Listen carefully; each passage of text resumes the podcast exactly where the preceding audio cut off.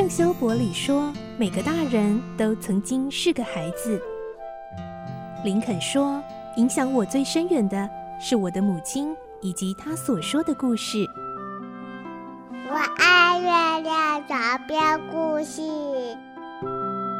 晚安，月亮床边故事。小青姐姐邀请每一位大孩子、小孩子一起听故事，不管多忙，也要和你一起听故事。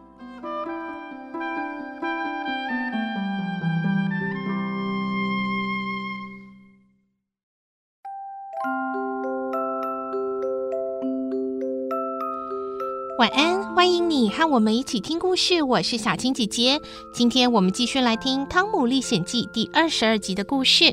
我们会听到汤姆和哈克又发现了印第安乔要做坏事，而这一次呢，他们将会选择不再逃避，勇敢地缉捕这个大坏蛋哦。不过他们都是小孩，他们要怎么做到呢？来听今天精彩的故事。《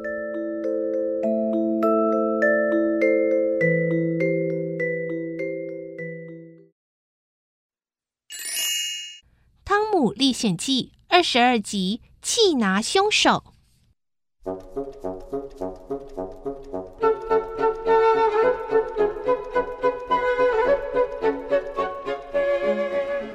躲在楼上的两人这时候进退两难。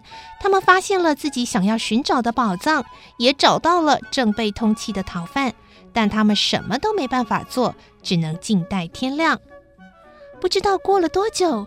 印第安乔突然醒了，他爬了起来，环顾四周，看见守夜的同伴睡得正熟，冷笑了两声，嗯嗯，紧接着站起身子，用力地踹了这个同伴一脚。哎呦，你干什么啊？他的哀嚎也惊醒了在楼上昏昏欲睡的汤姆和哈克。要你守夜，你给我睡着，你是不想活了？被踹的人自认理亏。也不好说什么，只能爬起来再走回屋里。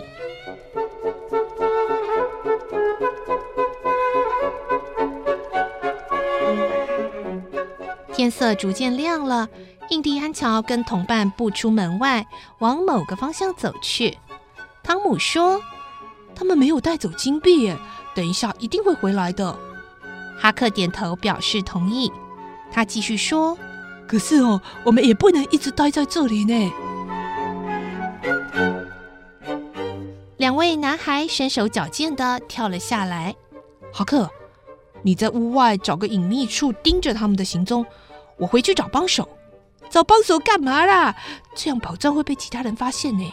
哦，对耶，我差点忘了。嗯，不过我还是得先回去啊，不然家人会发现我半夜溜出门哎。哦，好啦。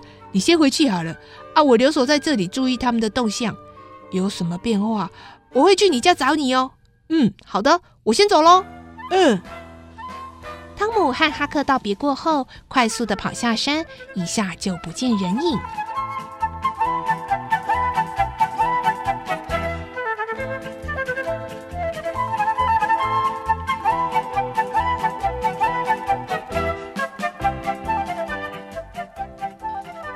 回到家后，趁姨妈他们还在睡觉，偷偷溜回房间，赶紧跳上床假装睡觉。因为紧张了一整夜，他实在是想睡也睡不着。过了好一阵子，瞌睡虫才开始跳上眼皮，然后睡着。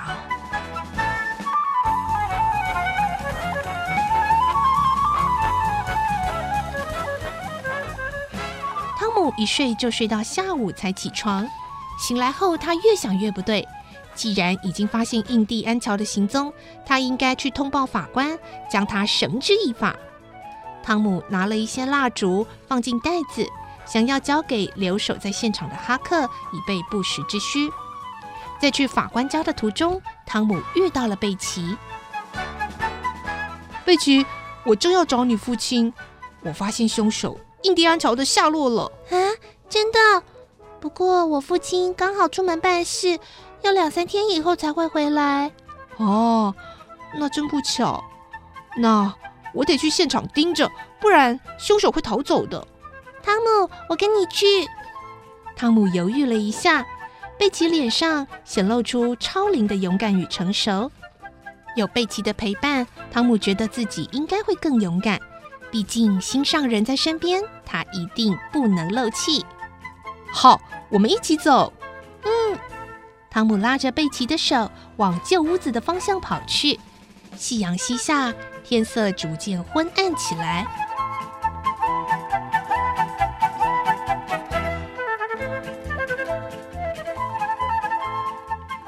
正在屋外盯着凶手的哈克，因为一夜没有合眼，呵欠连连。天又开始黑了。早先回到屋里的两人已经走出门外，背起沉重的袋子，看样子是准备离开，转移阵地。哈克看到，赶紧打起精神。他想，这下子得跟踪他们了，不然这次跑掉以后就难找。现下只好先不管汤姆了。哈克借着浓密的树林，不时地隐藏自己的身影，蹑手蹑脚地跟在他们后头，亦步亦趋。有时人在左，有时晃到右方，像是一只脚步轻盈的猫。与对方保持适当的距离，真是跟踪界的第一好手。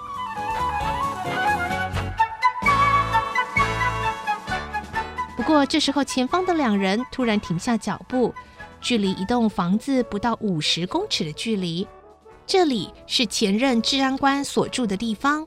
治安官已经逝世了，只剩下妻子道格拉斯太太独居在此。难道印第安乔是要找道格拉斯太太复仇吗？哈克心想。果然，这时候另外一位海盗说话了：“啊！”你的复仇对象原来是治安官呐！治安官早就被我杀成重伤过世了。我现在是要来找他的太太算账。啊，为什么要这么做呢？斩草不除根，春风吹又生。他太太啊，一直鼓吹现任的治安官来气捕我。我得宰了这个多嘴的婆娘，才能卸掉我满肚子的怨气。哎，这个屋内的灯还亮着，可能有其他客人在哦。等了这么久，我现在还是有耐心，等到只剩他一个人在屋里，干完这一票，我就可以远走高飞啦！哈哈哈。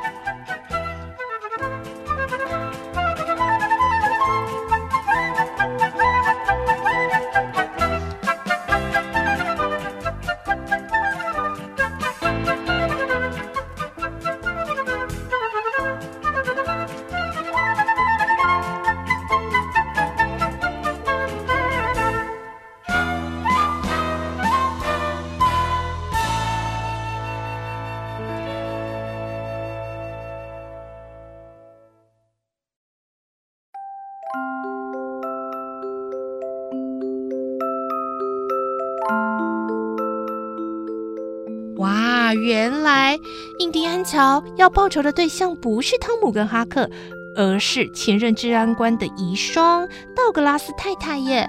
哇，好紧张哦！到底汤姆、哈克他们能够及时的阻止这一件事情？这可能又是一件杀人案的发生吗？印第安乔最后能不能够被抓到呢？